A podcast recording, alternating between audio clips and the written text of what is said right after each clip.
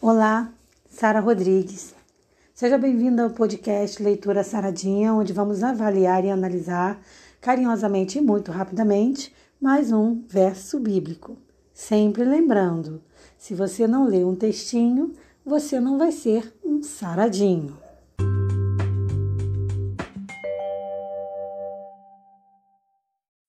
Hoje nós vamos ler juntos e avaliar rapidamente o livro de Ezequiel, capítulo 9, versículo 4. O texto diz assim: E disse-lhe o Senhor: Passa pelo meio da cidade, pelo meio de Jerusalém, e marca com o um sinal as testas dos homens que suspiram e que gemem por causa de todas as abominações que se cometem no meio dela. Esse sinal é uma marca de Deus para aquele povo. Mas a gente precisa entender que essa palavra ela também é para nosso tempo, porque no nosso dia atualmente, né, no nosso no dia de hoje, a gente também tem uma marca de Deus. E qual é a marca de Deus hoje?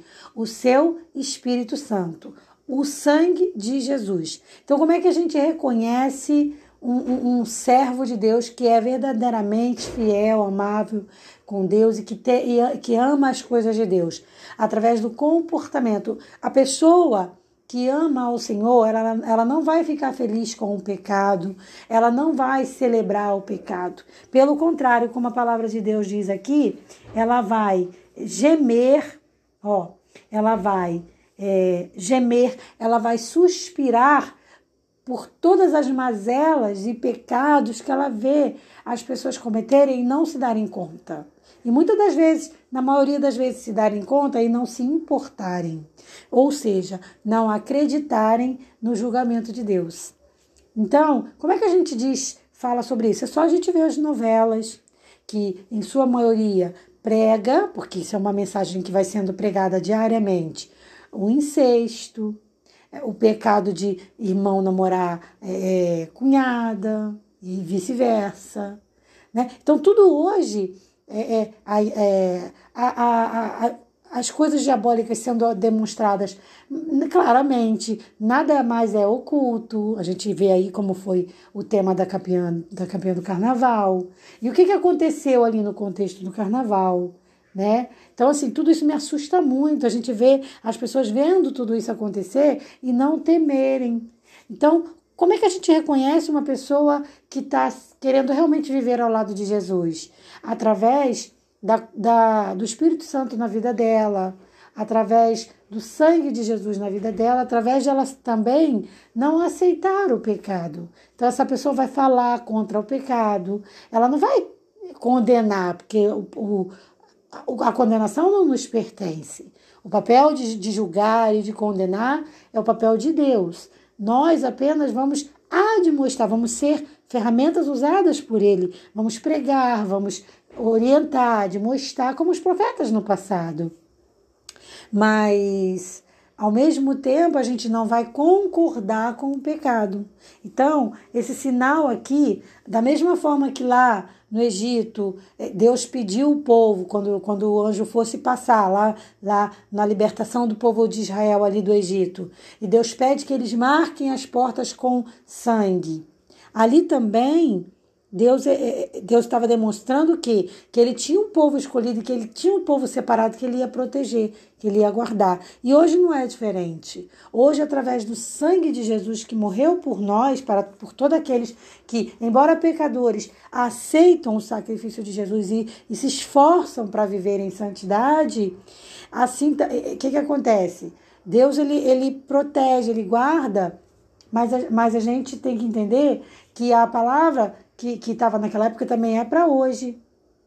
Então a gente tem que estar tá ligado. Peraí. Hoje também o pecado ele está se demonstrando claramente. Hoje o pecado tá, não está mais se escondendo. Então, é, é, se eu ficar atento, eu vou perceber o que, que é pecado, como evitar o pecado e como, como admoestar em relação ao pecado.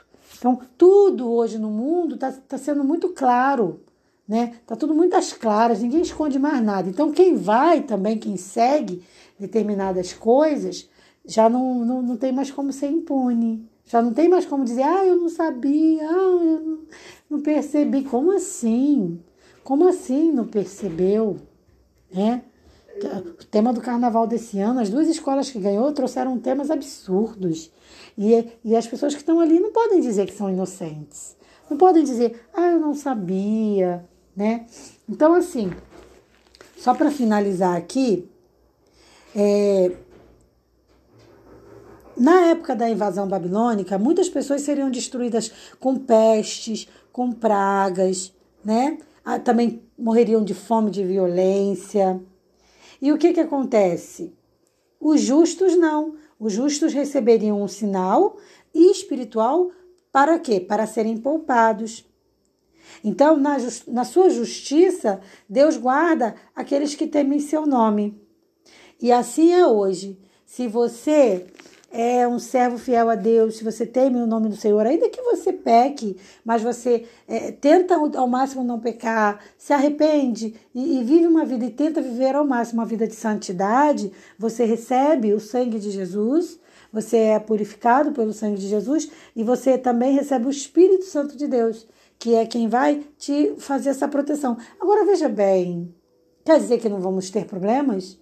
Quer dizer que não vamos enfrentar dificuldades? Não. A diferença está em como os problemas chegarão até nós e no como eles serão solucionados.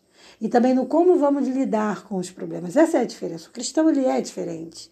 O cristão ele vive diferente, ele passa suas provas de forma diferente, ele vive regozijos diferentes que quem não é cristão nunca vai entender. Né? Não adianta dizer, ah, tem muito dinheiro. Se, se dinheiro resolvesse todos os problemas, todos os, os, ricos seriam felizes. E a gente sabe que na maioria das vezes não é isso que acontece. Embora existam ricos felizes, que temem ao Senhor, né? que não sofrem de depressão, é, não sofrem de ansiedade, não vivem infelizes. Mas a gente sabe que na maioria das vezes não é isso que acontece. Na maioria das vezes as pessoas são vazias sem Deus. Então, o que, que cabe a nós? O que, o que cabe a nós é, não importa em qual situação Deus nos coloque, seja pobre ou rico, seja em falta ou abastado. O importante é que a gente não se afaste de Deus. Porque uma mesma pessoa pode viver os dois momentos. A gente conhece muitas pessoas que ontem eram pobres e hoje estão ricas. Agora, o importante é que em qualquer momento da sua vida você viva para Deus e viva por amor a Deus e tema ao Senhor. Eu vou ficando por aqui. Espero você para o nosso próximo podcast.